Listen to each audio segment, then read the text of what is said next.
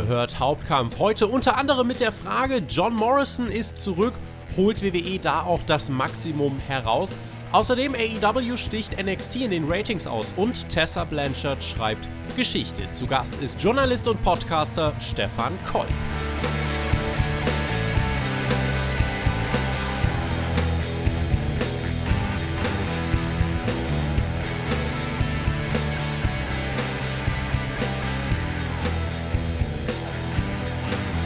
Es ist Mittwoch und ihr habt alles richtig gemacht. Liebe Grüße in die Wohnzimmer, Autos und Büros.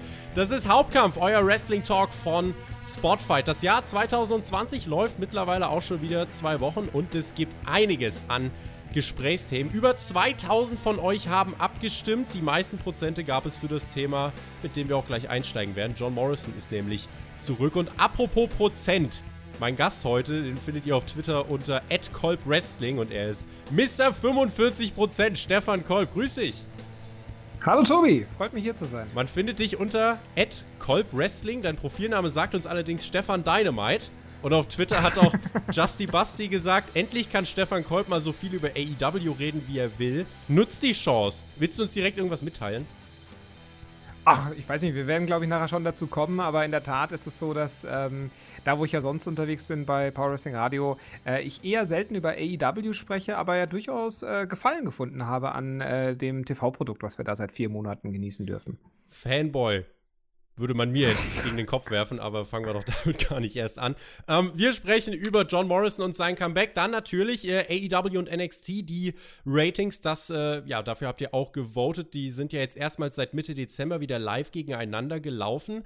NXT hatte vor Weihnachten die Nase vorn, aber AEW hat jetzt, ja, doch ganz schön aufgeholt. Und am Ende geht es natürlich dann auch noch um Tessa Blanchard. Sie ist neuer Impact World Champion und schreibt damit Geschichte. So, und letzten Endes kommt hier keiner raus, ohne dass wir ein paar Fragen von euch beantwortet haben. Das der Fahrplan Mr. 45% Böse Zungen behaupten, dass auch das ganz gut auf das Comeback bzw. die Umsetzung des Comebacks von John Morrison zutreffen würde. Am 26. September haben wir bei Spotfight darüber berichtet, dass er einen Vertrag unterschrieben hat und jetzt hat man ihn 2020 offiziell wieder vor die TV-Kameras gebracht.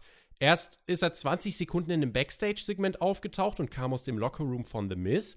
Bei der vergangenen SmackDown-Ausgabe hat er sich dann äh, gegen die Fans gestellt bei Miz TV und diesen Freitag trifft er dann bei SmackDown auf Big E in seinem ersten WWE-Match seit dem 28. November 2011. Damals verlor er ein False Count Anywhere-Match gegen The Miz. Stefan, hat man beim Comeback von John Morrison jetzt vieles richtig gemacht, vieles falsch gemacht? Wie würdest du es einordnen? Hm. Also, ich, vielleicht ist es noch ein bisschen früh, das zu beurteilen, würde ich sogar sagen, weil wir haben ihn ja jetzt erst äh, zwei Smackdowns lang gesehen. Ähm, das ist noch nicht äh, so viel. Aber ähm, es ist halt die Philosophie der WWE, dass jemand eigentlich, wenn er die WWE verlässt und irgendwann wiederkommt, ähm, auch auf gleichem Level zurückkehrt. Das war bei Christian damals auch so. Ich weiß nicht, ob du dich daran erinnern kannst, aber das war Mitte der 2000er Jahre. Da hatte Christian äh, die WWE verlassen, ist Richtung TNA gegangen und ähm, sollte dann ein paar Jahre später auch wieder zurückkehren, nachdem er äh, mehrfach TNA-Champion wurde und ähm, man dachte sich halt, oh, jetzt wird er hier ganz prominent eingesetzt und dann ist er auf einmal irgendwie bei ECW ganz äh, unspektakulär zurückgekommen. Warum? Weil er in der Hierarchie der WWE nicht deswegen aufgestiegen ist, weil er woanders erfolgreich war. Und so war es vielleicht bei John Morrison hier auch. Die WWE hat sich gesagt, naja, der war halt ein solider Mitkader und ähm, war mal im Midcard-Title Picture, war mal im Tag Team Title Picture, aber ähm, ist jetzt nicht irgendwie der große Macher gewesen und dementsprechend äh, werden wir ihn auch genauso zurückbringen und äh, so hat man ihn zurückgebracht. Also, das ist, glaube ich, so ein bisschen die Philosophie der WWE, die wir hier erleben. Ich habe mir die bisherigen Auftritte von Morrison jetzt nochmal angeschaut, die beiden, und habe wirklich mal auch konkret so auf die Reaktion der Crowd geachtet, weil seitdem wir gesagt haben oder seitdem wir eigentlich alle wussten, okay, da ist ein Vertrag unterschrieben, haben eigentlich alle nonstop jede Gelegenheit genutzt, um dort ein Comeback von John Morrison rein zu interpretieren. Sei es bei NXT Takeover der finale Spot im Wargames Match gewesen, sei es ein großes Comeback beim Royal Rumble gewesen. Er tauchte auf bei einem Backstage-Segment und ist aus der ähm, Umkleidekabine Kabine von The Miz gekommen. Die Reaktion vom Publikum war eher, das war, das war kein Ausbrechen eines Jubels, es war eher sein, ach, da ist er ja. Und äh, als The Miz ihn dann jetzt angekündigt hat, als größter Gast bei Miz TV aller Zeiten, bei SmackDown, da hm. gab es. Jubel, als er den Namen aussprach. Es ertönten dann noch die ersten Takte des Themes und dann fühlte es sich irgendwie so an, als ja, wäre er halt wieder da. Es gab dann diese Welcome Back Chance und ab dann ging es mit den Reaktionen ja auch eher abwärts. Hättest du bei dem Comeback von Morrison, jetzt unabhängig davon, in welcher Card-Position er sich jetzt langfristig wieder einpendelt, hättest du damit gerechnet, dass mehr Emotion und mehr Reaktion von Fanseite kommt? Hm, nicht zwangsläufig. Also ich glaube, wenn man den richtigen Moment kreiert hätte, dann sicherlich, aber darauf müsste man dann noch hinarbeiten, dann müsste man eine solche Situation kreieren. Einfach so, dass er irgendwo rauskommt, auch wenn er jetzt ein Safe machen würde oder ähnliches. Ich glaube nicht. Also vielleicht auch mal kurze Zwischenfrage. Ist er dir denn überhaupt noch bekannt? Also ich meine, du bist ja ein bisschen was jünger als ich. Ähm, Kennt man dann John Morrison noch aus der WWE? Ich habe also die Zeit mit The Dirt Sheet, mit The Miss und so, das war, glaube ich, so meine Anfangszeit. Ich habe 2008 mhm. ungefähr angefangen und da waren die beiden so äh, Tag-Team geschehen. Dann gab es, glaube ich, in den 2010er, 11er Jahren, hingen sie da bei SmackDown mit Crime Time rum. Irgend sowas, mhm. so die, da, das habe ich schon noch im Kopf. Und dann habe ich John Morrison natürlich als äh, den, den Midcard-Champion, den ewigen Midcard-Champion irgendwie noch in, äh, im Kopf, der mit seiner Starship Pain, mit dem Finisher immer alle begeistert hat. Aber er war jetzt nie die ganz große Nummer. Das, äh, das habe ich so abgespeichert bei mir. Genau, und es hätte jetzt auch, glaube ich, nicht diesen einen Spot gegeben, wo man sagte, oh, das macht total viel Sinn, dass er da reinkommt. Weißt du, dass er irgendwie jemanden hat, mit dem er ewig lang super gut befreundet war, und da macht er den Safe. Und ich meine, die eine Verbindung, die man, glaube ich, mit John Morrison tatsächlich am meisten abgespeichert hat, mal vielleicht abgesehen von der mit Melina, ähm, ist tatsächlich The Miss. Und äh, genau das hat man ja getan, ähm, ihn in dieser äh, Rolle zurückzubringen. Also daher macht man das schon richtig und ich glaube, viel emotionaler wäre es mit ihm jetzt nicht möglich gewesen. Aber das ist ja ganz häufig, es gibt irgendwo ein Gerücht, und oh, der soll äh, zurückkommen. Also muss er jetzt einen ganz prominenten Spot bekommen. Und äh, das ist nicht die Philosophie der WWE. Auf der anderen Seite, ich glaube schon, dass man ihn jetzt äh, sehr vernünftig einsetzen wird. Er wird nächste Woche oder diese, diese Woche ist es genau. ja jetzt schon ähm, gegen Big E antreten bei SmackDown. Das wird dann sein offizielles äh, Comeback-Match und äh, höchstwahrscheinlich beim Rumble oder irgendwie drumherum wird er ja wahrscheinlich auch den Tag Team Title gewinnen zusammen mit The Miz. Und das wäre doch auch gar nicht so verkehrt, wie man ihn da zurückbringt. Also daher, er ist wieder da, wo er war als er aufgehört hat. Also nicht mehr, nicht weniger. Killen denn solche Gerüchte, wenn denn sowas bekannt wird wie ähm, der und der hat einen Vertrag unterschrieben, auch wenn es natürlich jetzt letzten Endes dann seine vier Monate gedauert hat, killt das den Überraschungsfaktor ganz grundsätzlich schon? Hm, ich glaube, in der heutigen Zeit schon, ja, weil ähm, wenn du jetzt mal schaust, wer heutzutage noch WWE guckt, also die circa zwei Millionen, die Raw und SmackDown einschalten, ähm, da, und wenn man sich halt anschaut, wie mittlerweile einfach das Internet genutzt wird ähm, und wie leicht einem Informationen zugänglich sind, ja klar, ich glaube schon, dass es immer wieder etwas ist, was ähm, Reaktionen kleiner macht, als sie sonst wären. Also ich, ich, erinnere mich damals, als The Rock zurückgekehrt ist, äh, kurz vor WrestleMania 27, da gab es wirklich in dem Sinne kaum Gerüchte. Es gab ein, eine prominente Ausnahme, ähm, der das schon vorher gerüchtet hatte oder berichtet hatte. Aber ansonsten gab es da nicht viel. Und äh, tatsächlich auch zum Beispiel als Shane zurückgekehrt ist, auch das war ja sehr, sehr überraschend.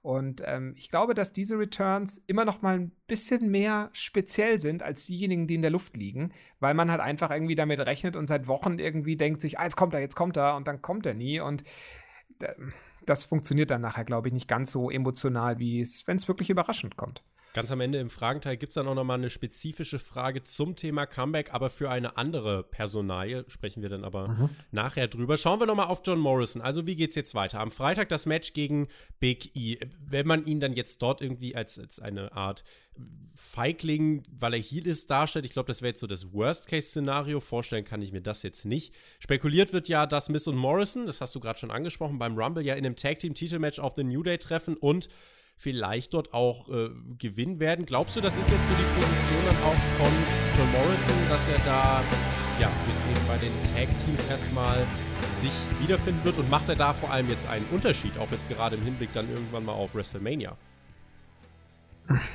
Macht ein John Morrison einen Unterschied? Nein. Also ich, ich glaube, John Morrison ist ein gutes äh, Asset aber der macht am Ende des Tages nicht den Unterschied in irgendeiner Weise. Ähm, und die WWE hat ihn geholt, damit er vom Markt ist und er ist bei der WWE, weil er dort jetzt wahrscheinlich einen relativ guten Kontrakt aushandeln konnte in der aktuellen Situation. Also daher, ähm, äh, es kann sein, dass man ihn den Tag Team Titel gibt. Es kann aber auch sein, dass man ihn vielleicht eher sogar programmiert gegen The Miz, also dass man das jetzt quasi nur als Aufhänger macht und dass er dann relativ bald zum Babyface turnt. Ähm, würde ich jetzt nicht erwarten. Also ich glaube schon eher, dass man diese Tag Team äh, äh, Variante wählen wird. Ähm, vielleicht gibt es ja dann auch irgendwie, man muss ja immer schauen, wie krieg, kommt dann nachher jeder auf die WrestleMania-Card und ich äh, denke auch die ganze Zeit schon drüber nach, was könnte eigentlich Daniel Bryan machen. Vielleicht gibt man ja Daniel Bryan noch einen Tag-Team-Partner und äh, die beiden kommen dann irgendwie mit den beiden aneinander. Sowas irgendwie könnte ich mir vorstellen. Solange es nicht in die Pre-Show geht, in irgendeinem Tag-Team-Match, ist das mit John Morrison, glaube ich, soweit äh, in Ordnung, wie da die Chancen stehen. Sagt uns doch mal, äh, schreibt uns doch mal bitte jetzt in die Kommentare, was glaubt ihr, in welchem Match wird John Morrison bei WrestleMania stehen? Wir sind sehr gespannt. Ja, vom Markt weggekauft hat man ihn, damit er vielleicht nicht zu einer anderen Liga mit drei Buchstaben geht. Es gibt natürlich ein paar mit drei Buchstaben, aber äh, nur eine mit den Buchstaben A, E, W und zwar in dieser Reihenfolge. Die haben ja, ja, wirklich, was die, was die Zahlen angeht, jetzt in der letzten Woche nochmal ein kleines Ausrufezeichen gesetzt, denn vor Weihnachten, bei der letzten Ausgabe im Dezember, waren das bei AEW 680.000 Zuschauer. Und was hat das Internet nicht schon irgendwelche Todesgesänge anstimmen wollen? Äh, Twitter ist generell äh, ein, ein sehr äh, irrationales Diskussionsmedium, wenn es um Ratings und sowas geht. Ähm, am 1. Januar kletterten dann die Zahlen von AEW gegen der NXT Award Show auf 970.000 und in dieser Woche hielt AEW die Zahlen und blieb dann bei 950.000. NXT im Vergleich 740.000. Und was in der letzten Woche auch wieder zurückkehrte, das war AEWs Dominanz in dieser Money-Demo, wie sie ja bei den Kollegen aus Amerika häufig genannt wird. Die Hauptzielgruppe 18 bis 49. Mit denen kannst du dein Geld verdienen, mit denen kriegst du gute TV-Verträge. Da war AEW beinahe jetzt diese Woche doppelt so stark wie NXT, beziehungsweise letzte Woche. Zudem war es auch das erste Mal, dass NXT nicht in der Top 50 gelandet ist, mit Blick auf die Hauptzielgruppe. Der User Timme hat geschrieben, reicht langsam mit den Ratings, was will man da noch besprechen? Wurde alles gesagt. Stefan, damit Haken?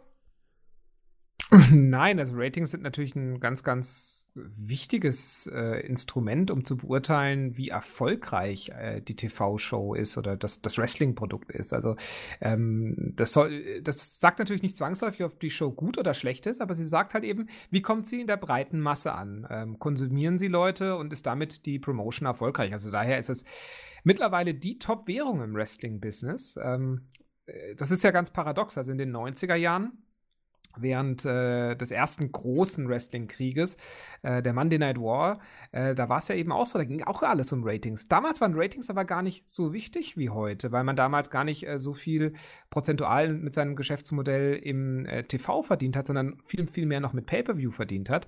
Ähm, und natürlich kann das eine zum anderen führen. Wenn du viele äh, Zuschauer hast im TV, dann hast du wahrscheinlich auch mehr Pay-per-view-Käufer.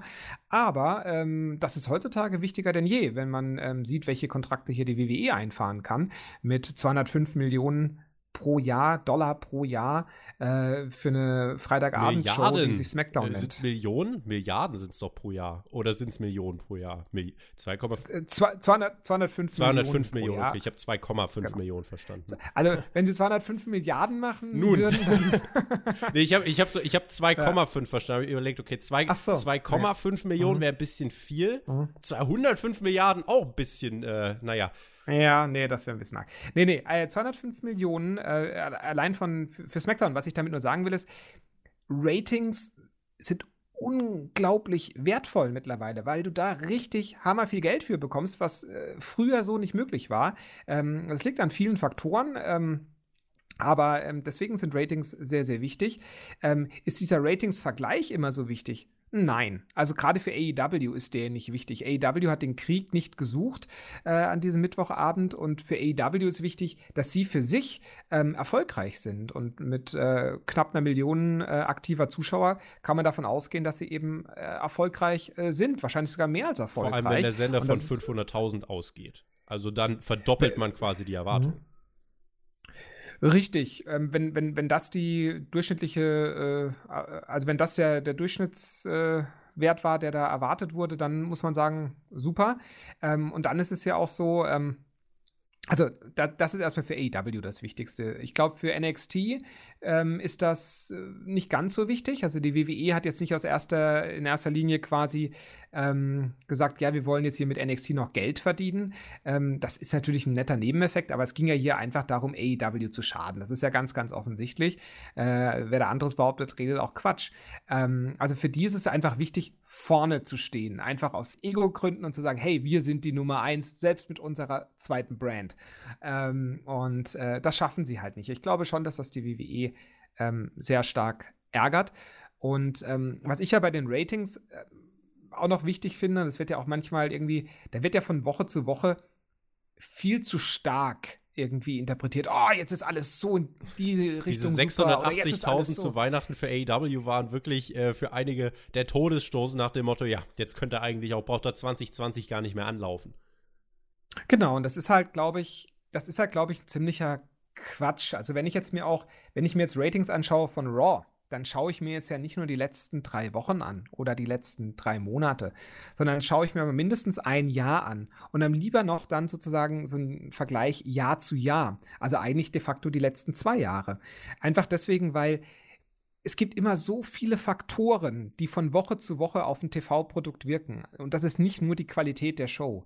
Und wenn ich jetzt davon 14, 15 Wochen, die wir AEW erlebt haben, irgendwie schließe, was da jetzt passiert, und für NXT gilt das Gleiche, dann ist das zu kurz gesprungen.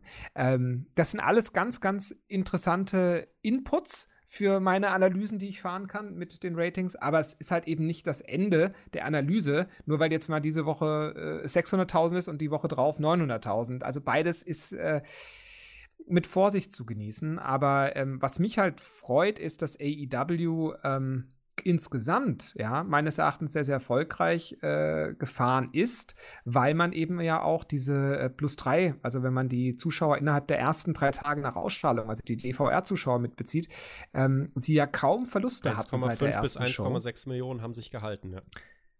Ganz genau. Das heißt, diese Show kreiert ein unglaubliches Interesse, was wirklich bemerkenswert ist. Können Sie all diese Zuschauer schon in Live-Zuschauer transformieren? Nein, das schaffen Sie nicht. Das müssen Sie nach und nach hinkriegen. Wenn Sie das hinkriegen, sind Sie eine ernsthafte Konkurrenz ähm, für Raw und SmackDown. Wo natürlich jetzt dann auch die Leute äh, einstimmen und sagen, ah, was ist eigentlich mit NXT?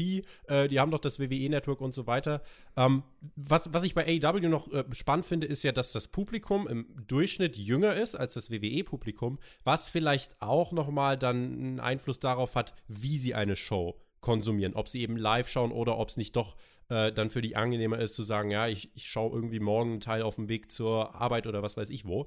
Ähm, das ist halt eine Sache, da muss man ein bisschen arbeiten, aber das wäre natürlich langfristig äh, ein riesiger Erfolg zu sagen, man hat eine Eins äh, ganz vorne stehen, eine Million noch was. Und äh, das wäre natürlich eine, eine große Sache. Was natürlich auch immer wieder geschrieben wird, ist, dass die Leute sagen, ach, Ratings sind doch egal. Warum das nicht der Fall ist, hast du gerade gesagt. Viel Geld, mit Geld kann man äh, Worker bezahlen, äh, Verträge aushandeln und so weiter. Und ähm, tatsächlich, also wen die Ratings nicht interessieren, ist es leichter, sie zu ignorieren, als sich die Mühe zu machen und uns einen blöden Kommentar zu schreiben, der eh nicht viel bewirken wird. Stefan, ich hatte zuletzt jetzt von NXT den Eindruck, dass sie gerade zu Weihnachten wirklich nochmal richtig angezogen haben. In dieser Woche, wo, NXT, äh, wo AEW bei 680.000 landete, gab es bei NXT ja zwei riesige Titelmatches. Es gab den Titelgewinn von Rhea Ripley. Aber jetzt dieser Start ins neue Jahr 2020, der verläuft, wie ich finde, sehr sagen wir, beiläufig. Bei NXT ist jetzt nichts schlecht oder so, um Gottes Willen, aber ich finde jetzt gerade mit Blick auf die letzte NXT-Ausgabe, Matches wie Mia Yim gegen Caden Carter sind nichts, wo ich jetzt, glaube ich, meine, dass ein Live-Zuschauer sich da bewegt, dran zu bleiben oder bewegt fühlt, einzuschalten. Und bei NXT gab es ja auch einen konstanten Abfall im Rating letzte Woche. Also man verlor von Beginn bis Ende der Live-Show circa 100.000 Zuschauer. AEW startete bei roundabout einer Million und äh, auch am Ende hatten sie roundabout eine Million fürs letzte Segment. Und das obwohl sich viele einig waren, dass das eine der weniger glorreichen Dynamite-Shows war letzte Woche. Wie fühlen sich NXT und AEW deiner Meinung nach gerade an und wie erklärst du dir diesen deutlichen Vorsprung aus der letzten Woche? Mm, also ich glaube, dass halt einfach ähm, dieser kurzfristige Effekt jetzt einfach war, dass NXT jetzt zwei Wochen lang eigentlich kein so ein richtiges Programm gemacht hat. Also einmal gab es diese Best-of-Show, dann die Award-Show, ähm, dass da halt die ähm, Pause vielleicht ein bisschen arg lang war. Bei AEW hat man halt eine Woche lang gar nichts gemacht und dann aber auch wieder voll angegriffen. Vielleicht ist das einfach besser. Ähm, das ist dann das Interesse höher und AEW hat ja tatsächlich am 1. Januar eine sehr, sehr gute Show hingelegt sodass man dann sagen konnte, ja, okay, jetzt schaue ich mir auch die Folgewoche an. Also ich glaube, das war jetzt einfach mal dieser kurzfristige Effekt, der für AEW gewirkt hat. Bei NXT merkt man halt, dass man mit einer ganz anderen Philosophie herangeht. Ähm, man hat halt ähm, sehr viel gehotshottet. Das war am 2. Oktober der Fall. Ähm, beziehungsweise man hat große Shows aufgebaut, ähm, was man so in der Vergangenheit nicht oder ganz selten gemacht hat mit auch großen Titelmatches. Also das gab es immer mal wieder bei NXT. Aber es war halt eben am 2. Oktober der Fall. Es war dann auch wieder am, ich glaube, 15. Äh, Dezember der Fall. Also auf jeden Fall diese letzte Dezember-Ausgabe. Und ähm, ja, die haben dann auch äh, jeweils gezogen. Aber was wirklich halt gezogen hat für NXT war ja der Einsatz von WWE Superstars. Also dadurch, dass ähm, es rund um die Survivor Series halt eben äh, auch NXT-Stars äh, bei äh, Raw und SmackDown gab und dass dann auch diese Raw und SmackDown-Stars bei äh, NXT aufgetreten sind, das hat ja am Ende des Tages dazu geführt, dass NXT in den Ratings nach oben gegangen ist. Und das ist halt am Ende nichts äh, mittel- bis langfristig Sinnvolles, weil die WWE hat so viele Baustellen, an denen sie äh, drehen müssen. Und das ist Raw, das ist SmackDown, für die sie, wir haben es gerade eben schon mal angesprochen, ja, für die sie unglaublich viel Geld bekommen. Ja. Und darauf sollten sie sich fokussieren. Und äh, dann gibt es halt noch NXT und dann gibt es eine Saudi-Show und dann gibt es dieses und jenes und eine XFL, die jetzt gemacht wird. Und ja, da sind auch Leute halt involviert. Also man hat so viele Baustellen, dass NXT eigentlich gar nicht so prominent da platziert sein kann. Und ich glaube, das ist halt einfach das, was wir jetzt auch so ein bisschen sehen, dass man jetzt halt sagt, naja, jetzt haben wir da mal ordentlich Gas gegeben im alten Jahr, jetzt lassen wir es mal ein bisschen ruhiger angehen, weil wir uns jetzt eben auch auf andere Dinge konzentrieren müssen. Wir haben den Royal Rumble vor uns, wir brauchen die Road to WrestleMania, die müssen wir groß machen. Wir haben Saudi-Show im äh, Februar. Also das ist ja dann, da verdient man doch das unglaubliche Geld, für das die WWE unterwegs ist und nicht mit NXT. Ähm, ja. Und auch mit jetzt dem Blick auf die angekündigten Cards für diese Woche. AEW ist ja mit Bash at the Beach ziemlich vollgeladen, kann man sagen. Das Lineup von NXT sieht jetzt boah, eher so auch aus, als müsste man es nicht unbedingt live schauen, sondern könnte das vielleicht mal in den Tagen danach laufen lassen. Ähm, du hast das vorhin schon ganz richtig gesagt. Also AEW hat sich das ja nicht ausgesucht, sondern WWE hat ja NXT bewusst ähm, ins TV gegen AEW gestellt. Und bei diesem einstündigen NXT-Format, was es vor dem USA Network auf dem normalen WWE-Network gab, da gab es eben auch hier und da einfach mal solide Wochen. Und dort hatte man da aber überhaupt gar keinen Fernsehsender oder so hinter sich, der vielleicht auch Quoten erwartet hat. Also NXT kann da jetzt nicht komplett auf Sparflamme weiterlaufen, weil früher oder später wird dann auch das USA Network sagen, äh, hallo, ähm, wir würden auch gern äh, wieder da irgendwie äh, Geld mit Werbung und so weiter verdienen.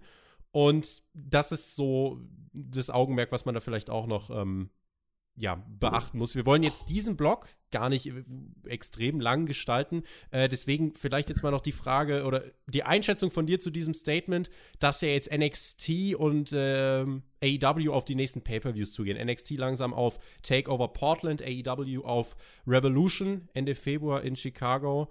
Steigt jetzt damit auch das Niveau auf beiden Seiten wieder an und wir können wieder ganz, ganz klar mit Fug und Recht behaupten, dass der Mittwoch der Tag für qualitativ hochwertige Wrestling-Shows ist.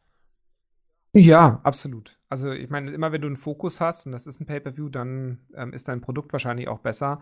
Und gerade bei AEW, die ja ein unglaublich konsistentes Produkt abrufen, wenn es um das Kreative geht, da ist nicht alles erfolgreich, aber sie arbeiten da sehr, sehr, sehr konsequent auf ihre Ziele hin und dementsprechend wird es da jetzt entsprechend auch wieder ähm, Höhepunkte geben im, hin, äh, im Aufbau von ähm, Revolution. Und bei NXT wird es ähnlich sein, weil man dann wieder eine klare Agenda hat.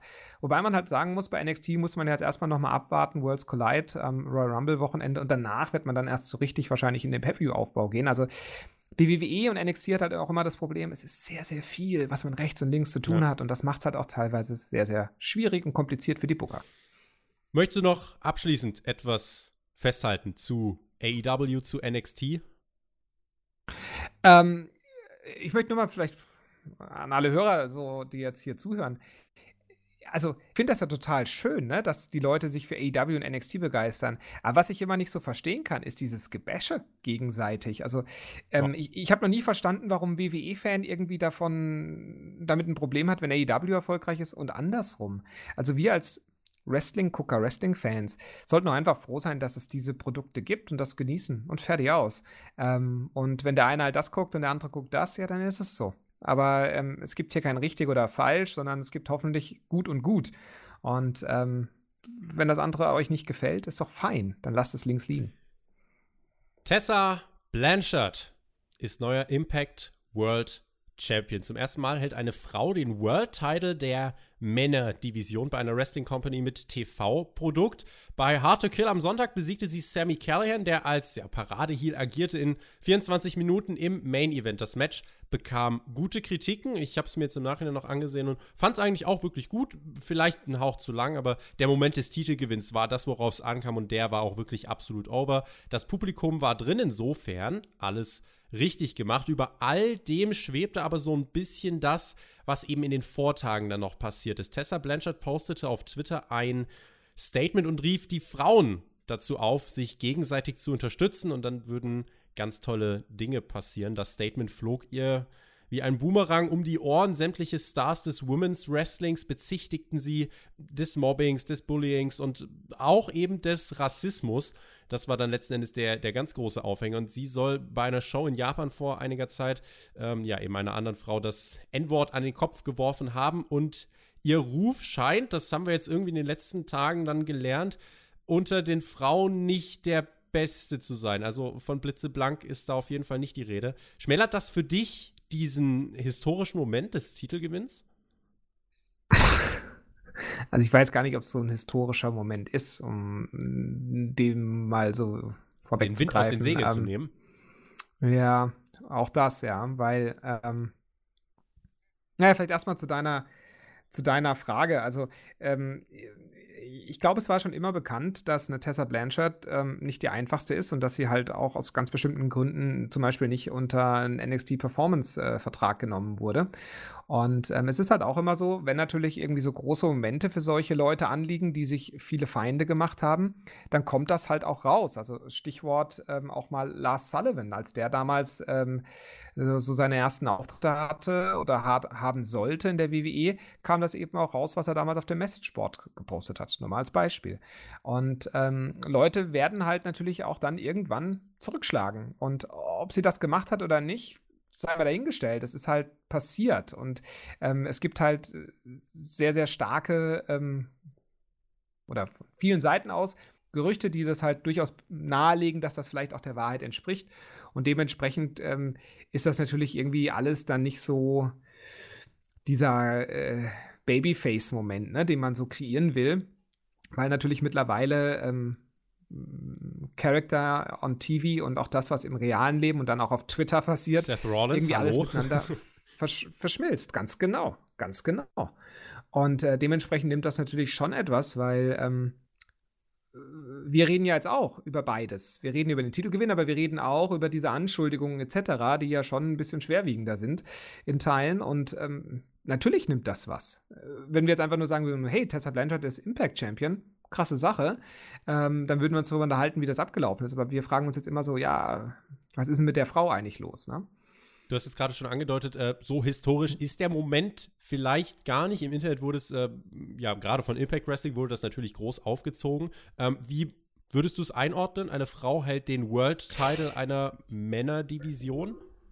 Also erstmal genau, also es geht ja um das äh, im nationalen Fernsehen. Ja, also ähm, Sexy Star war ja auch äh, Champion von Lucha Underground. Ähm, gut, das war eine andere Nummer. Das war tatsächlich natürlich noch mal kleiner. Und Impact war natürlich schon gerade so 2010 rum war das natürlich schon eine größere Nummer. Impact damals TNA.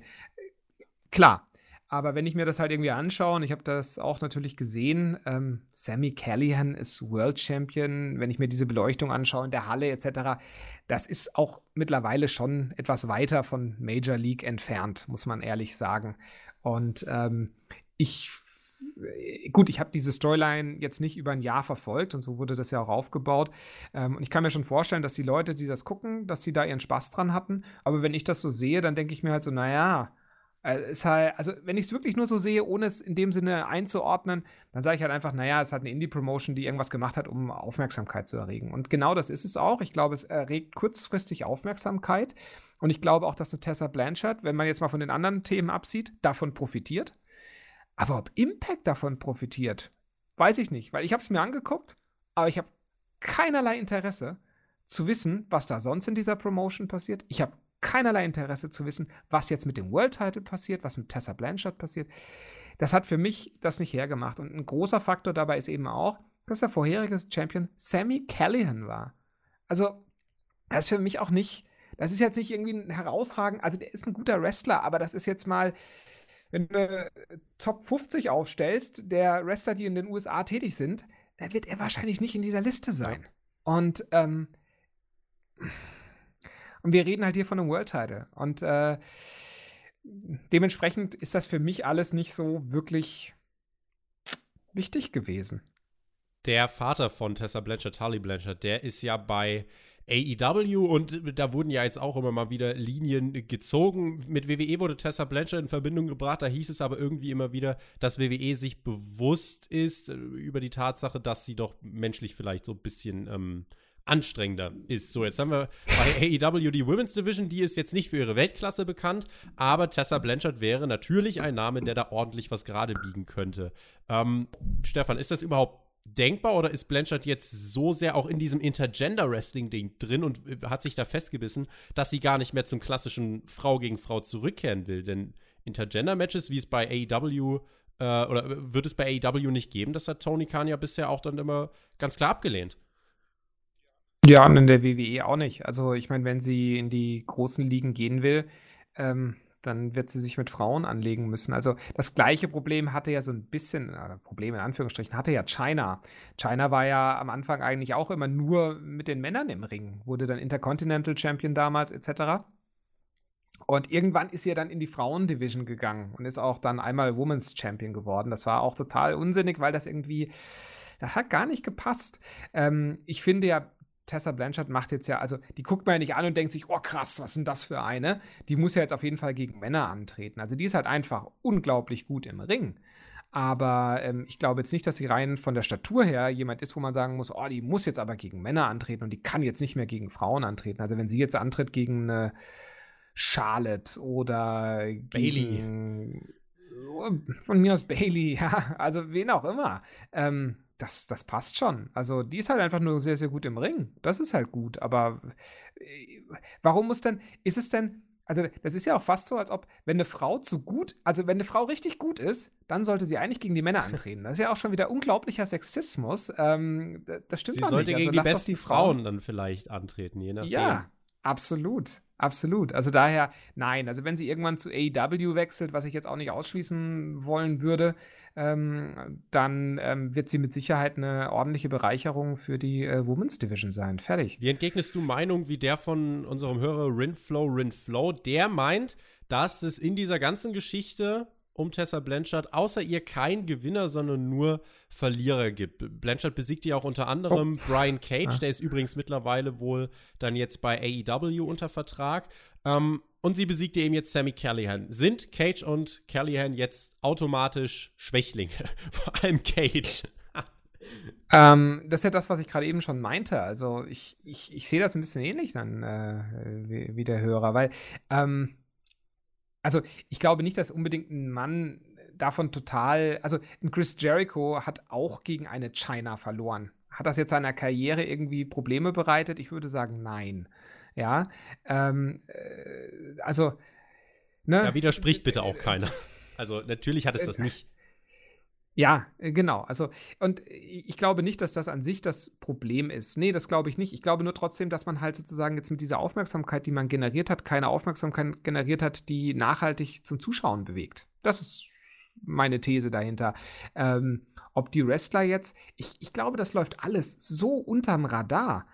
Also daher glaube ich nicht, dass irgendwie ein Brian Cage ein, äh, ein, Problem davon getragen hat oder jetzt auch ein Sammy Callahan ein Problem davon getragen hat. Ich glaube, ein Sammy Callahan, der profitiert wahrscheinlich sogar tatsächlich noch, also zumindest so im Business, weil er halt schon ähm, diese Story sehr, sehr konsequent mit ihr erzählt hat und man heute auch nicht mehr, also die Sorge damals war ja schon von Wrestlern, oh, jetzt soll ich gegen eine Frau antreten. Wie sieht denn das aus? Und dann soll ich gegen eine Frau verlieren. Das geht ja gar nicht.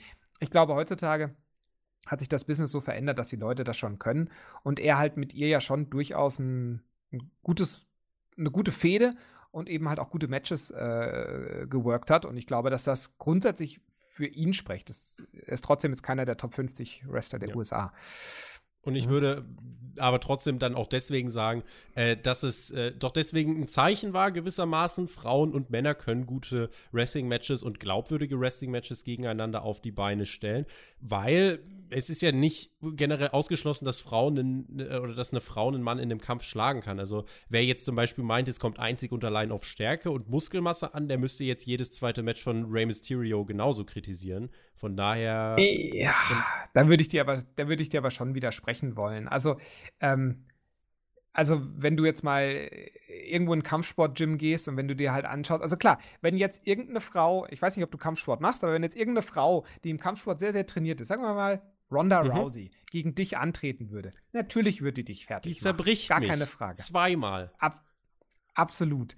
Aber Ronda Rousey gegen ähm, einen dahergelaufenen, also nicht dahergelaufenen, aber einen, sagen wir mal, solide ausgebildeten MMA-Kämpfer, äh, ich glaube nicht, ja. Und ich meine, da, kommt es mit Sicherheit auch noch mal auf Gewicht etc. an, aber ähm, es gibt ja kaum, und das hat nichts mit Sexismus zu tun, sondern es hat einfach was mit den, im Grundsätzlichen mit den, mit den, mit den ähm, äh, körperlichen Voraussetzungen zu tun. Ähm, äh, Frauenkörper, Männerkörper sind unterschiedlich und ähm, äh, natürlich wirst du, also ich glaube nie, also das, die, die, diese Vergleiche gab es ja auch schon, hier im Tennis zum Beispiel. Tennis könntest du ja ohne Probleme Mann gegen Frau spielen. Da ist ja in dem Sinne nichts Körperliches gegeneinander, also im, im Sinne von, da wird der, der Körper des Mannes gegen den der Frau eingesetzt, sondern, also direkt, sondern nur sehr indirekt.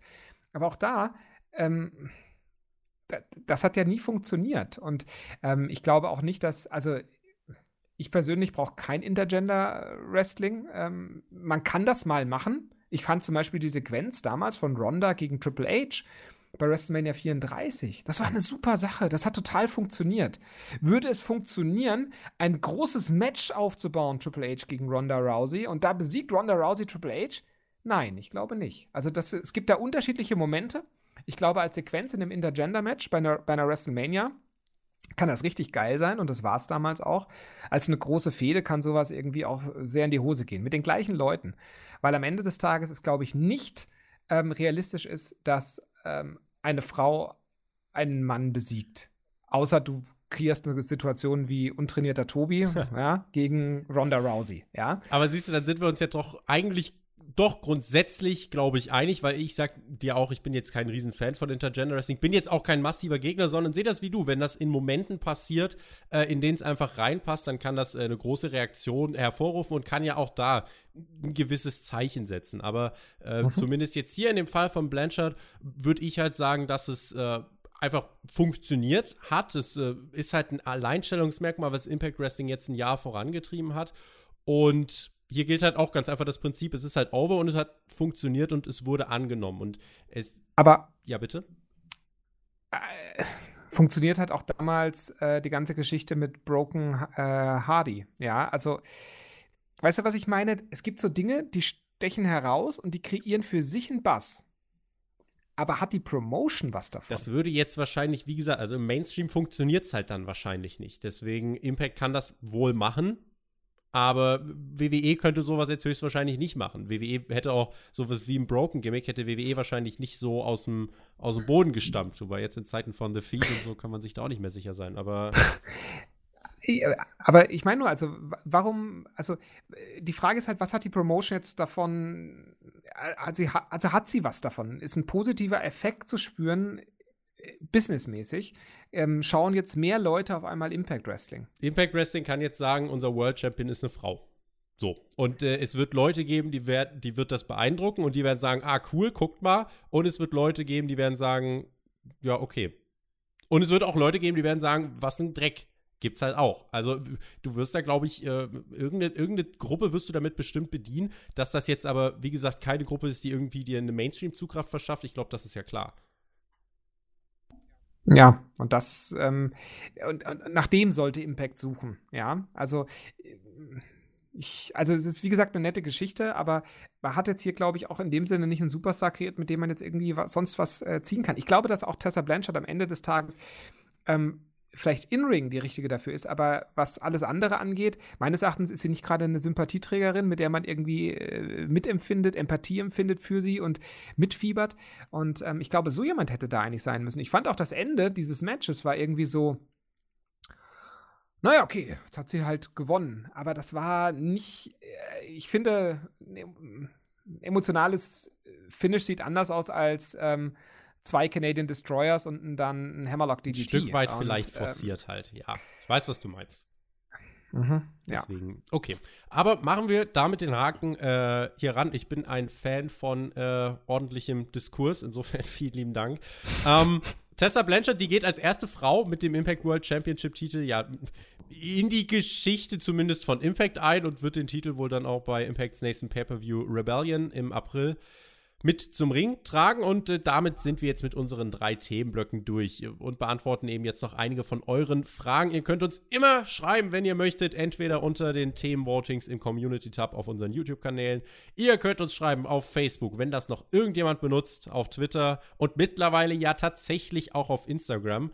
Und für wen soziale Medien gar nichts sind, äh, podcast.spotfight.de, das ist eure Anlaufstelle per E-Mail für Fragen, Anregungen und Feedback. Nalon 1984, der fragt auf Twitter, bleibt AEW dieses Jahr auch wieder auf dem Niveau des Vorjahres oder nicht, Stefan? Guck da mal in die Glaskugel. Mach, jetzt mach mal. Ja, bezüglich was? Bezüglich ähm, Kreativität, Storylines oder Ratings? Du, ich kann, die, ich kann dir die Frage nur vorlesen. Insofern lass uns doch mal unser eigenes Spielfeld basteln. Nehmen wir doch einfach mal beides. Also, äh, in Sachen äh, Ratings, werden sie sich dort halten? Ähm, ich kann mir durchaus vorstellen, dass AEW äh, einen Durchschnitt zwischen 900.000 und einer Million dieses Jahr einfährt als Zuschauer, als, als Einschaltquote. Und ja. in Sachen Booking, glaubst du, es wird weiter diese, ähm, ja doch, ich würde es schon als langfristige Struktur bezeichnen, glaubst du, die wird uns erhalten bleiben? Äh, ja, auf jeden Fall. Also ich glaube, dass äh, AEW die Früchte ihres Bookings äh, davon tragen wird, weil ähm, man baut ja ganz, ganz vieles auf und dann wird halt auch vieles nachher erst sich äh, entwickeln. Und ich glaube, dass man halt bei anderen Sachen, die eher äh, fehlerhaft sind, Stichwort Nightmare Collective, dass man die abstellen wird, besser machen wird, wie auch immer. Und ähm, ich glaube schon, dass man natürlich nach und nach auch weitere Fehler machen wird. Das gehört auch dazu. Aber ich glaube, dass man wachsen wird und ich glaube, dass AEW kreativ ähm, ein Produkt werden wird, was uns äh, zunehmend begeistert. Ich glaube, ein großer Trumpf dahingehend ähm, ist, dass AEW eine gewisse Verbindung zu den Fans pflegt und ähm, da auch nicht nur sagt, wir hören auf die Reaktion, sondern es macht sich ja schon bemerkbar. Also, wenn man mal überlegt, das Dark Order Segment im Dezember und die Reaktion darauf und dann schauen wir mal, was hat die Dark Order bisher in diesem Jahr gemacht, das hielt sich dann zumindest in Grenzen. Und ich glaube, das ist etwas, was AEW ähm, ja doch, was man ihnen zugute hält, dass sie eben sagen, wir hören auf das Feedback, setzen das um und nicht irgendwie so von, von oben herab den Fans sagen, ja, jetzt fresst halt mal, was wir euch im TV vorsetzen. Und insofern ähm, glaube ich, dass AEW da auf einem guten Weg ist, dass die Fans vielleicht einfach so ein bisschen immer die Pfeiler setzen, äh, welche Richtung ist okay, welche vielleicht eher nicht. Und dann, ja, wird sich auch das Niveau, also das werden sie halten. Ich schließe auch nicht aus, dass sich das Niveau steigert. Ich würde auch nicht ausschließen, dass AEW es schafft, durch wirklich ähm, jetzt diese Show im äh, Januar, die erste, scheint es ja wirklich geschafft zu haben, Leute dazu zu begeistern, nächste Woche wieder einzuschalten. Und dadurch, dass jetzt eigentlich auch in der letzten Woche ungefähr eine Million am Anfang dabei war, eine Million am Ende, zeigt dir, dass zumindest nicht viele zwischendurch abgeschaltet haben. Und wenn man das mit einer gewissen Konstanz durchzieht, schließe ich auch nicht aus, dass das Produkt sogar noch an Zuschauern dazu gewinnt. Also man schaut jetzt immer nur nach unten. Ich glaube, AEW darf auch irgendwann vielleicht sogar mal nach oben schauen und sagen, hey, guck mal, wir hatten in dieser ersten äh, Live-Show 1,4 Millionen Live-Zuschauer. Die wird man jetzt so schnell nicht wieder erreichen, aber irgendwie langfristig so am Ende des Jahres 2020 bei 1,2 Millionen oder so stehen, ich würde es nicht ausschließen, denn ich glaube, dass gutes Booking belohnt wird und ein gutes Produkt belohnt wird und von daher hoffe ich, dass es äh, auch die Richtung ist, in die es geht. Absolut, stimme ich zu. Gute, harte Arbeit wird mittel- bis langfristig immer belohnt. Christian Wieting möchte wissen, wie bewertet Stefan das Gerücht, dass Edge am Rumble teilnehmen soll und eventuell auch in Saudi-Arabien in den Ring steigen könnte? Findet er das gut oder schlecht? Ich habe da sehr gemischte Gefühle. Ähm, weiß nicht, ob du das weißt, Tobi, aber ich bin ein sehr, sehr großer Edge-Fan immer gewesen. Ähm, eigentlich mein äh, Lieblingswrestler vor, äh, so aller Zeiten. Mein erstes Wrestling-Poster war von Edge tatsächlich. Ja. Tatsächlich? H wann hast du angefangen oh, mit Wrestling? 2008 war es, ja. Oh, und da war Edge ja schon ganz mhm, groß. Mhm. Davor habe ich äh, alles, okay. alles, was so davor war, habe ich im Nachhinein aufgeholt. Aber damals habe ich wirklich, äh, das habe ich ganz intensiv und emotional erlebt. Und ich habe da äh, in meinem alten Kinderzimmer, äh, es war das erste richtig, richtig große Poster, was ich da irgendwie äh, hatte. Also es war auch ein Meter groß. Ähm, das war, ja, den fand ich damals ganz cool. Hast du dich auch immer an, bei Karneval als Edge verkleidet? Nein, und ich so, finde Karneval ganz furchtbar. Oh. naja. Das spricht jetzt natürlich nicht unbedingt für dich. Ich bin großer Karnevalsfan, aber. Quark ist das. Passt schon. Nein, aber äh, Edge ist, ähm, ja, ich meine, der hat natürlich ganz, ganz großartige Momente äh, kreiert in seiner Karriere, sei es damals als äh, äh Tag-Team-Partner an der Seite von, von Christian, dann auch zusammen mit Kurt Angle dann natürlich in diesem Ultimate Opportunist Gimmick mit, dem, mit den Cash-Ins. Also, das war schon ganz, ganz großartig. Und ähm, ich glaube, es war damals schon ein sehr, sehr trauriger Moment. WrestleMania 27 war ja sein letztes äh, Wrestling-Match. Äh, acht Tage. Ja. Ganz genau. Ist als äh, World Champion abgetreten, hat damals noch im Opener von WrestleMania äh, verteidigt. Und ähm, ja, sollte dann äh, seine Karriere beenden müssen, acht Tage später bei Monday Night Raw. Und das war schon sehr traurig. Und äh, ja, das war natürlich also anders als bei Shawn Michaels, da war es ein geplantes Karriereende, war das natürlich ein Karriereende, was auch schon am Horizont war. Also er hatte damals schon immer wieder ins Gerücht gebracht, so oder in, ins Spiel gebracht, so ja, so zwei Jahre gebe ich mir noch. Ich hoffe irgendwie auf eine WrestleMania in Toronto und das wäre vielleicht ein schöner Abschluss und so weiter. Und dann kam es doch ein bisschen früher und das hat er ja auch in offenen Interviews gesagt. Ja, es kam früher und es hat am Anfang sehr wehgetan. Aber auf der anderen Seite, äh, es war halt auch auf dem Höhepunkt. Also, ich meine, er ist als World Champion abgetreten bei einer WrestleMania. Also, es, gibt auch schlechtere Karriereenden als das, was ihm passiert ist. Ähm, es gibt vor allem natürlich bessere Gründe, eine Karriere beenden zu müssen, Fall, als ja. eine Nackenverletzung. Ja. Wenn er gesundheitlich wieder dort ist, dass er in den Ring steigen kann, da muss man erstmal sagen, Gratulation, Glückwünsche an äh, Adam Copeland, dass, ihm es, dass es ihm körperlich, gesundheitlich wieder so gut geht, dass das möglich ist. Also das ist ja erstmal für den Menschen eine ganz, ganz tolle Sache. Und wenn er körperlich wieder fit ist, und wenn er körperlich jetzt wieder bereit ist zu wresteln, dann kann ich ihm das nicht verdenken. Anders als bei Shawn Michaels, da war es ja schon so ein bisschen so, Shawn Michaels hatte ganz, aktiv, ganz aktiv, ganz bewusst seine Karriere beendet und kam dann nur zurück für Saudi. Und da wussten wir auch, warum es wahrscheinlich nicht so gut war. Genau, und das, das war so ein bisschen, ich finde, das hatte so ein bisschen so ein Geschmäckle, mhm. ja. Während hier, wenn jetzt einfach äh, sich seine, aus welchen Gründen auch immer, seine körperliche Situation tatsächlich so gebessert hat, dass er wieder in den Ring steigen kann. Jemand, der damals nicht seine Karriere beenden wollte, da muss ich sagen, ja, Glückwunsch, mach, ja. Wenn er es jetzt nur machen würde, so One Night Only für Saudi-Geld, dann wäre es wieder sehr nah dran an der, an der Shawn Michaels-Geschichte. Wenn er aber sozusagen mir eine kreative Geschichte erzählen will, rund um den Edge-Charakter, ähm, mit zwei, drei, vier großartigen Matches dahinter. Da werde ich mich nicht beschweren.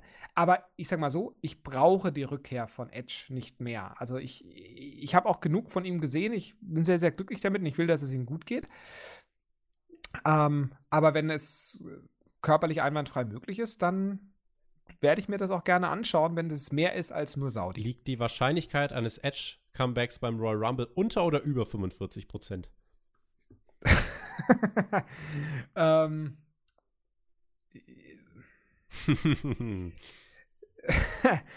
ich schätze, ich würde nicht damit rechnen, sagen wir es mal so. Okay, zieht, also zieht er sich ein bisschen. Ja, okay, mhm. gut. Ich, ich wollte gerade noch unterstellen, du ziehst, die, äh, du ziehst dich da zurück, aber unter 45 Prozent. Also ich, ich würde nicht damit rechnen mit einer Edge Return bei, beim Royal Rumble. Weil? Also, weil ich finde, wenn Edge zurückkehrt, dann im Royal Rumble, dann müsste er den Royal Rumble eigentlich auch gewinnen. Und das sehe ich irgendwie nicht. Wer gewinnt den Rumble? Roman Reigns. Okay. Hier habt ihr es zuerst gehört von Stefan Kolb. Ja, ist aber tatsächlich ein Szenario, was viele haben. Ich muss aber ganz ehrlich sagen, mittlerweile haben es so viele auf dem Schirm, dass ich es fast schon wieder nicht mehr glaube. Ähm, dass es irgendwie ich weiß nicht, ob das nicht doch nach hinten losgehen könnte. Roman Reigns hat ja auch, als er jetzt bei SmackDown davon geredet hat, als er gesagt hat, er wird den Rumble gewinnen zu WrestleMania. Auf einmal fanden alle auch dieses Team mit den Usos gar nicht mehr so cool und haben eher so, ach, oder eigentlich, eigentlich wollen wir das, glaube ich, doch nicht wieder haben. Insofern, ähm, mal schauen, wie es dort äh, aussieht mit dem, mit dem Royal Rumble-Sieg von Roman Reigns. Und wir haben noch eine Frage, und zwar von der Heiko. Fragt auf Twitter, ist Raw oder SmackDown aktuell besser? Welcher Superstar sollte bei der Road to WrestleMania wieder auftauchen und mehr Frische ins Programm bringen? Roman Reigns, Stefan? ähm, hm. also, Oder John Morrison, besser, wer weiß. John Morrison sollte auch dann, ja. Äh, John Cena. Ähm, oh, heißer Tipp. Ja, ich, ich, glaube tatsächlich irgendwie an John Cena dieses Jahr. Ähm, ich glaube auch irgendwann in diesen 17. Titel gewinnen. Ähm, dieses Jahr, ich glaube, das ist etwas, was man sich da vielleicht äh, geben Muss will. Muss man auch lieber früher ähm, als spät machen, ne? Also Cena irgendwie in drei Jahren nochmal in den Ring zu stellen. Also ich meine, der Mann wird ja nicht jünger, deswegen. Nee, und ich glaube halt vor allem, wenn er tatsächlich nochmal den World Title gewinnen sollte, dann muss er den ja auch irgendwie wieder äh, verteidigen und abgeben. Ja. ja, also dann brauchst du ihn ja ein bisschen länger und vielleicht will man halt einmal noch diesen, ich sag mal, äh, Run machen und danach dann wirklich nur noch einzelne Matches, ja. Ähm, sowas könnte ich mir schon noch mal vorstellen, dass Cena das ganz gerne an seine Karriere noch dran setzen würde, dieses Ausrufezeichen. Ähm, äh, ansonsten Raw, SmackDown besser, ich weiß nicht. Also, wie geht's dir denn da? Was, was, was gefällt dir aktuell besser? Also, ich habe jetzt, äh, ich muss sagen, wenn ich jetzt gerade mal aufs aktuelle Geschehen schaue, auf die aktuelle Raw-Ausgabe, muss ich sagen, es war eine der ersten Raw-Ausgaben seit längerem, die ich wirklich nicht verkehrt fand. Ich meine, drei Stunden durchge durchgehend sinnig und unterhaltsam zu füllen, das ist schwer. Das äh, wird auch keine Raw-Show jemals schaffen, aber das war jetzt zumindest in dieser Woche gut. Bei SmackDown fehlt mir im Moment so ein bisschen die Entwicklung. Also da stagniert mir jetzt irgendwie zu vieles. Eigentlich seit Wochen rund um Wyatt und Brian und es gibt eigentlich jede Woche Reigns und Corbin. Äh, das ist irgendwie so ein bisschen immer dasselbe triste Grau. Von daher, ich würde im Moment tatsächlich wohl sogar ähm, im Zweifelsfall, wenn ich mich entscheiden müsste, auf äh, Raw setzen. Ja, ich meine, ein Argument, äh, SmackDown zu schauen statt Raw, wenn man sich entscheiden muss, ist halt immer zwei gegen drei mhm. Stunden. Klar. Aber ähm, ja, ich sehe tatsächlich auch, also SmackDown arbeitet in den letzten Wochen relativ konsequent an seinen Storylines, aber ja, bewegt sich nicht so ultra schnell nach vorne. Ähm, Raw auf der anderen Seite, ähm, da merkt man halt schon, da versucht man jetzt wirklich neue Impulse zu setzen. Also mit Andrade als US-Champion, Buddy mit Murphy äh. Alistair mit Alistair Black erstmal mit ja. den drei äh, Siegen gegen Buddy Murphy, dann mit äh, der Charakterentwicklung für Buddy Murphy. Ähm, also ich glaube schon, dass da so ein paar Sachen dabei sind, die tatsächlich so ein bisschen mehr zukunftsorientiert sind, was ich immer ganz gut finde in einem Wrestling-Produkt. Was ich jetzt bei SmackDown eher nicht so sehe. Also SmackDown hatte so ein bisschen den Charakter, äh, den Raw früher hatte, nämlich, ja, da treten halt die Stars gegeneinander an. Ne? Auch ein John Morrison kehrt dort zurück ein. Also die Usos sind wieder dort. Ich meine, klar, Big Show ist jetzt auch bei Raw, ne? Also es, es, verteilt sich schon immer so ein bisschen, ist klar. Aber man hat halt jetzt hier schon eher so, das SmackDown ist so ein bisschen ein altes SmackDown, was so ein bisschen aufgepimpt wurde, äh, finde ich. Also das ist nicht so wirklich was Neues. Und Raw hat so langsam den Anschein, etwas Neuartiges zu sein, wie ich finde. Aber es ist noch ein sehr, sehr zartes Pflänzchen. Aber in der Tat ähm, book ich Raw aktuell so einen Ticken lieber als SmackDown. Dass man das nochmal hört, das äh, ja, nach den letzten Monaten auch fast schon ein mittelschweres Wunder. Ich freue mich aber immer noch am meisten auf den Mittwoch. Äh, mit, mit Dynamite und NXT. Kann ich mich am besten mit anfreunden. Was ziehst du denn vor, AEW oder NXT? Eigentlich immer erst AEW Live-Show. Die einzige NXT-Show, die ich wirklich ähm, selber live geschaut habe, auch vor AEW, das war die äh, im Dezember mit äh, Rhea Riplays Titelgewinn. Da habe ich wirklich gesagt, AEW, sorry, warten. Ähm, mhm. Aber jetzt ansonsten, also ist AEW immer die erste Wahl, gerade auch wegen dem Podcast und danach äh, kommt dann NXT so ein bisschen nach, ja. Bei dir? Ja, es ist halt Ähm, ja, es ist ganz genau. Also ich, ich muss sagen, die NXT-Shows schaue ich fast gar nicht. Also da schaue ich dann immer nur die Highlights. Ähm, und ähm, die AEW-Shows, die schaue ich immer wirklich komplett an. Und das ist auch ähm, die einzige Wrestling-Show, wo ich mich jede Woche wirklich drauf freue, es äh, anzugucken. Einfach des Anguckens wegen. Äh, die anderen Shows äh, schaue ich halt eben auch sehr stark für den Podcast. Ja. Ja. Ist ein schönes Gefühl, mal wirklich sich wieder auf eine Show zu freuen. Das habe ich wirklich in den ersten Oktober, November-Wochen bei AEW ganz doll gemerkt, dass man so Dienstagabend gedacht hat, ach, guck mal, morgen, oder dass man Mittwochabend gedacht hat, äh, wenn ich aufstehe, kann ich morgen Dynamite schauen. Ähm, ist ein schöner Effekt. Und äh, von daher hat man doch da schon mal vieles richtig gemacht. Damit setzen wir den Punkt hinter diesem Podcast. Das war unser ja, kleiner, bunter, thematischer Ausflug. Wir haben wirklich mal einiges durchgepflügt heute. Und ähm, hat Spaß gemacht. Ich äh, hoffe, ihr hattet auch Spaß beim Hören. Das war Hauptkampf. Stefan Kolb wird euch gleich äh, ja, in den Tag schicken, in die Nacht, wie auch immer. Ich ziehe jetzt den Kopf aus der Schlinge, sage vielen lieben Dank an Mr. 45%, vielen lieben Dank an alle Zuhörer und wir hören uns dann in der nächsten Woche bei Hauptkampf oder wenn ihr Bock habt, schon bei AEW Dynamite in der Review mit Alex am Donnerstag. Ihr könnt selber entscheiden. Genießt Wrestling. Stefan hat die Schlussworte. Ciao. Ja, vielen Dank, lieber Tobi, für die Einladung. Vielen Dank, liebe Hörer, fürs äh, Zuhören. Ähm, es war natürlich äh, ein absolutes Vergnügen, hier mal äh, auch was sagen zu dürfen. Es war tatsächlich ein interessanter Potpourri an Themen. Immer gerne wieder. Ansonsten könnt ihr mich ja auch äh, finden bei Power Wrestling Radio, zu finden unter patreon.com slash powerwrestling. Da podcaste ich mit den beiden äh, sehr renommierten ähm, Wrestling-Journalisten Markus Holzer und Christian Bruns. Macht immer wieder Freude mit den beiden. Ansonsten könnt ihr mir gerne folgen auf Twitter at colbwrestling. Und äh, ich verbleibe natürlich äh, mit den drei magischen Worten, sind im Wrestling Radio äh, Universum sehr bekannt und wünsche allen Leuten eine gute Woche und natürlich alles erdenklich Gute.